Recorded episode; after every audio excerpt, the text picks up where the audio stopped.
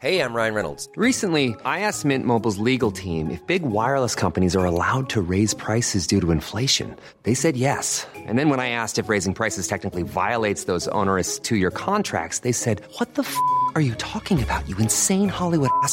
So to recap, we're cutting the price of Mint Unlimited from $30 a month to just $15 a month. Give it a try at mintmobile.com slash switch. $45 upfront for three months plus taxes and fees. Promo for new customers for limited time. Unlimited more than 40 gigabytes per month. Slows. Full terms at mintmobile.com.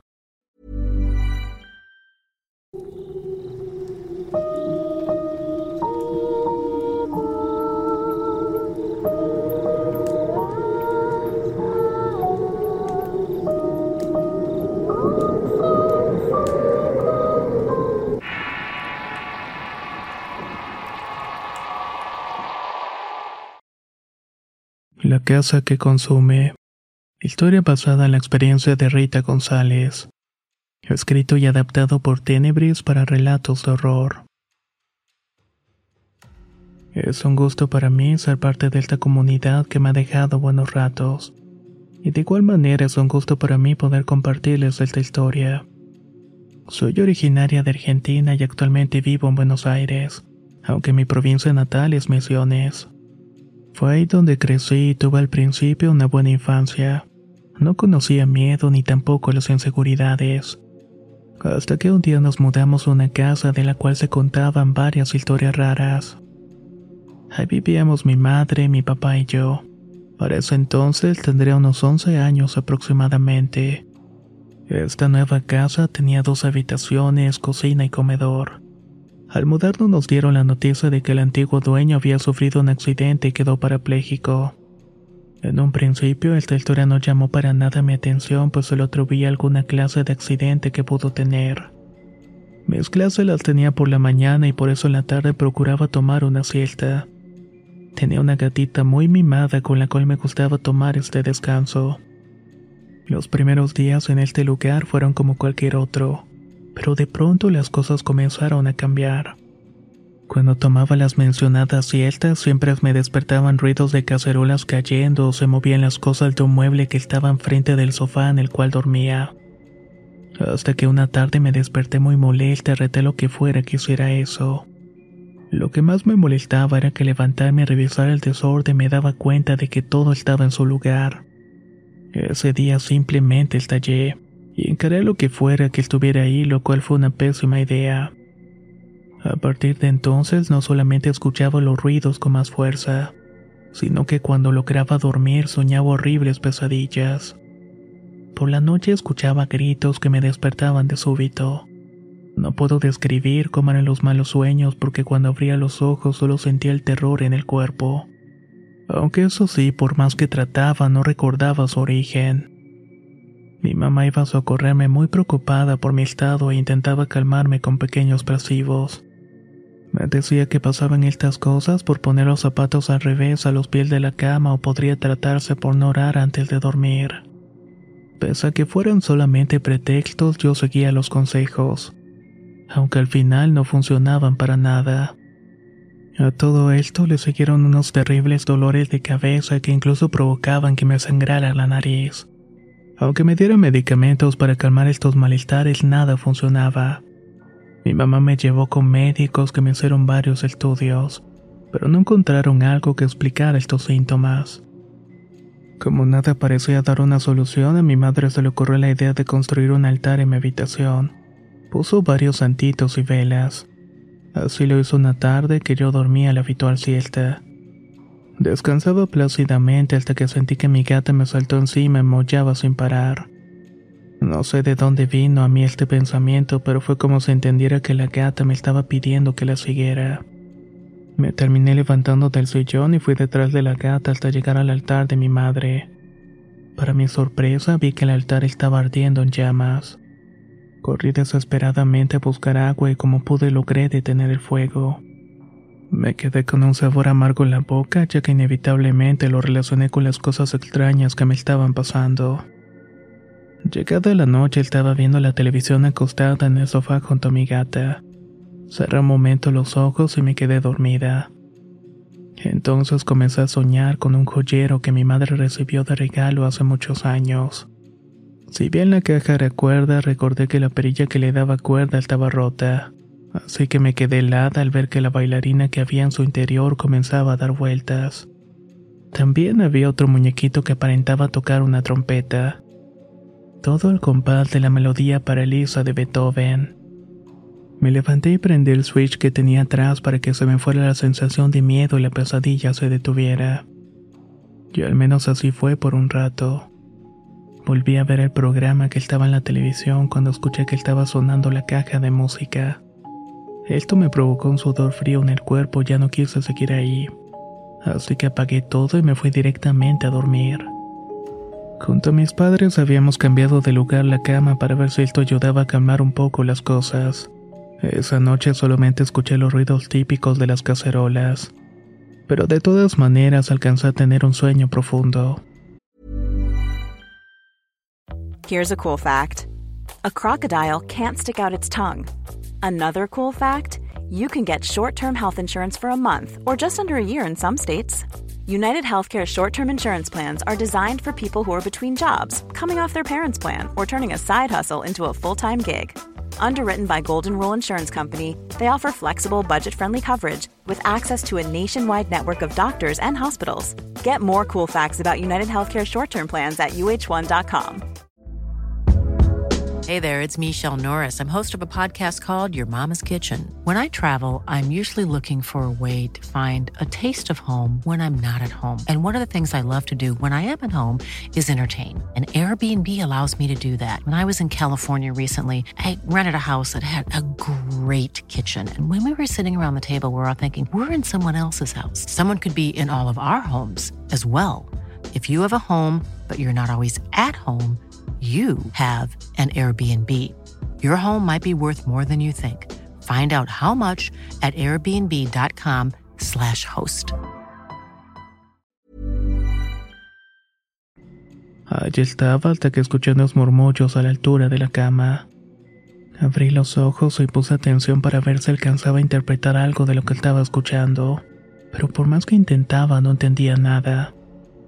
En ese momento percibí una especie de presencia sentada en la cama.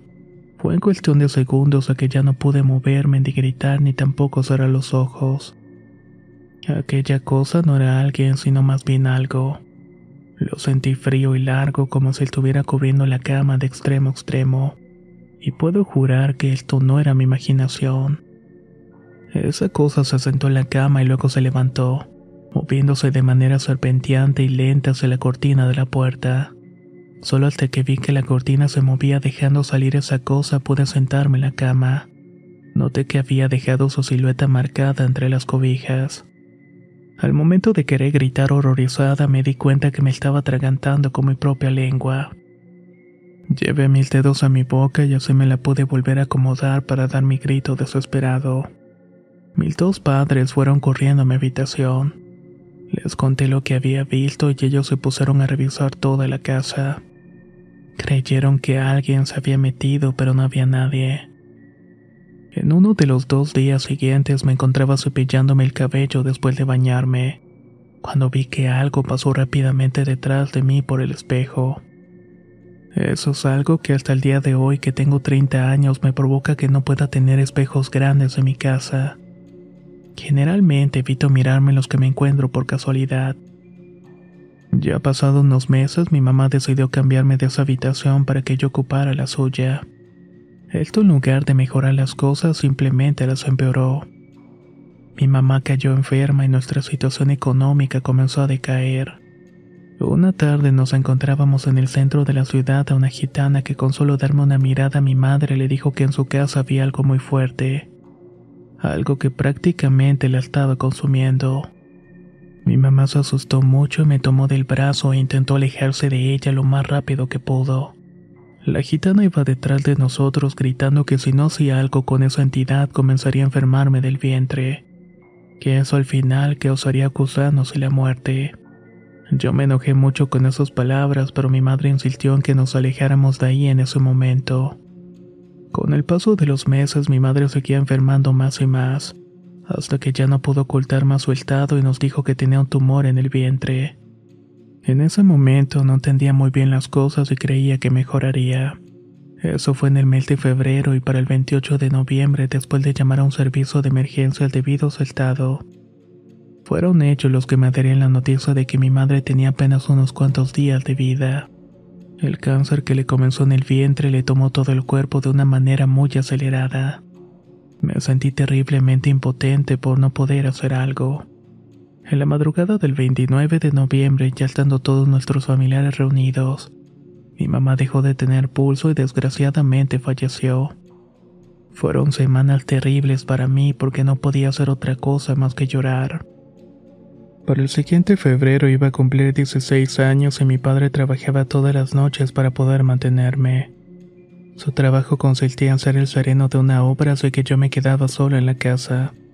Pero trataba de distraerme poniendo música e invitaba a algunos niños del barrio para que se quedaran un rato conmigo. En una ocasión mi papá se enojó por esto ya que pensaba que hacíamos cosas indebidas. Yo no sabía de qué otra manera lidiar con la ausencia de mi madre y con el miedo de no tener idea de cómo terminaría todo lo terrorífico que había en la casa. Esto mezclado con las condiciones propias de mi edad, hace que me llevaron a tener fuertes peleas con mi papá. Al final terminé huyendo de la casa y me fui a vivir a una zona rural junto a otros familiares. Después de un tiempo conocí a un chico del cual me enamoré y decidimos juntarnos. No pasó mucho tiempo para que quedara embarazada de mi hijo mayor. Estando ya en mi nueva casa una mañana temprano apareció mi papá. Se encontraba pálido y demacrado. Preparé un par de mates para ponernos a platicar y le pregunté qué le estaba pasando.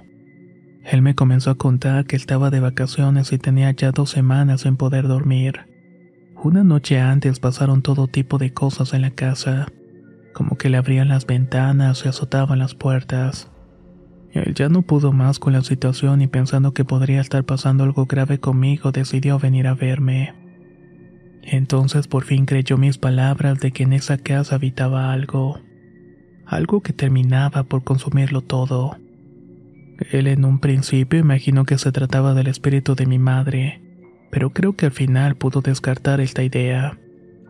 Con el paso de los años mi papá volvió a casarse pero enfermó de diabetes. Hizo muchos intentos por vender esa casa para irse a un lugar mejor hasta que por fin lo logró. Hoy en día esa casa está habitada por una familia de un padre con tres hijos. O al menos eso es lo que supe ya que no volví a regresar a aquella zona. Si me lo preguntan, yo creo que siguen pasando cosas ahí.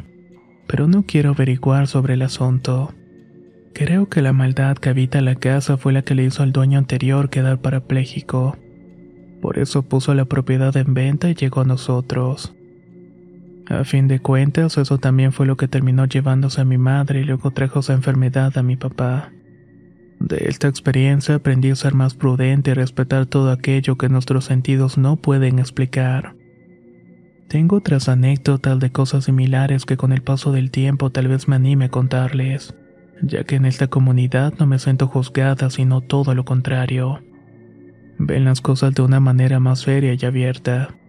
El saber que muchas otras personas han pasado por algo similar a lo que yo viví, me hace sentir acogida y me da de alguna manera cierta paz. Gracias por su espacio y un abrazo enorme desde mi patria Argentina.